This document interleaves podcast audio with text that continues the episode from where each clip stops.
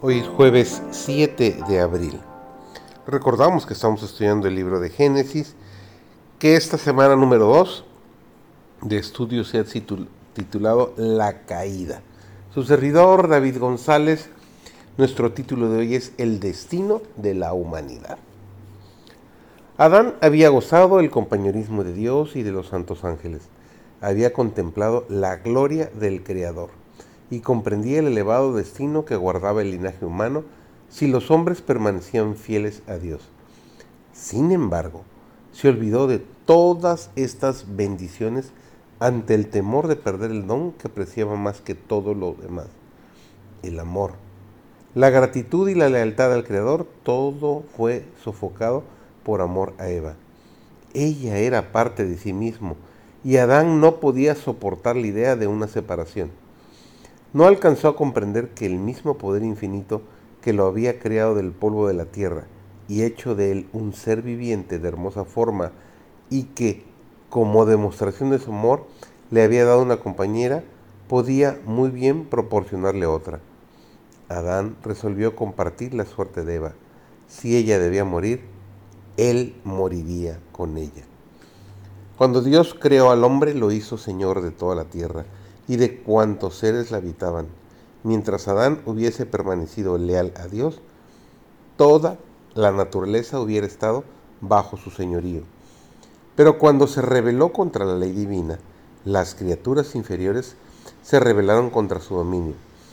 Así el Señor, en su gran misericordia, quiso enseñar al hombre la santidad de su ley e inducirle a ver por su propia experiencia el peligro de hacerla a un lado, aún en lo más mínimo. La vida de trabajo y cuidado, que en lo sucesivo sería el destino del hombre, le fue asignada por amor a él. Era una disciplina que su pecado había hecho necesaria para frenar la tendencia a ceder a los apetitos y las pasiones y para desarrollar hábitos de dominio propio.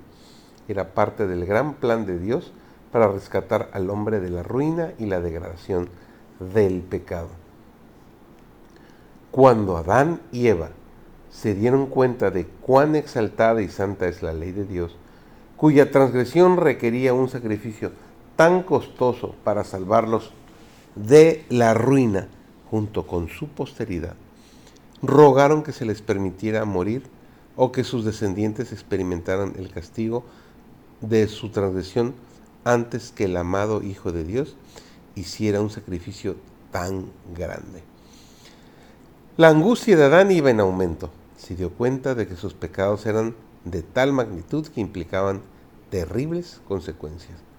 ¿Cómo podía ser posible que el tan honrado comandante celestial que había caminado y conversado con él cuando gozaba de santa inocencia, a quien los ángeles honraban y adoraban, fuera depuesto de su exaltada posición para morir por causa de su pecado?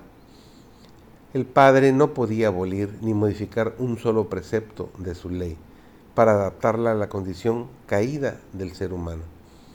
Pero el Hijo de Dios, que junto con el Padre había creado al hombre, podía ofrecer por éste una expiación que el Señor podía aceptar, mediante el don de su vida en sacrificio para recibir sobre sí la ira de su Padre. Los ángeles informaron a Adán que así como su transgresión había acarreado muerte y ruina, la vida y la inmortalidad aparecerían como resultado del sacrificio de Cristo mismo.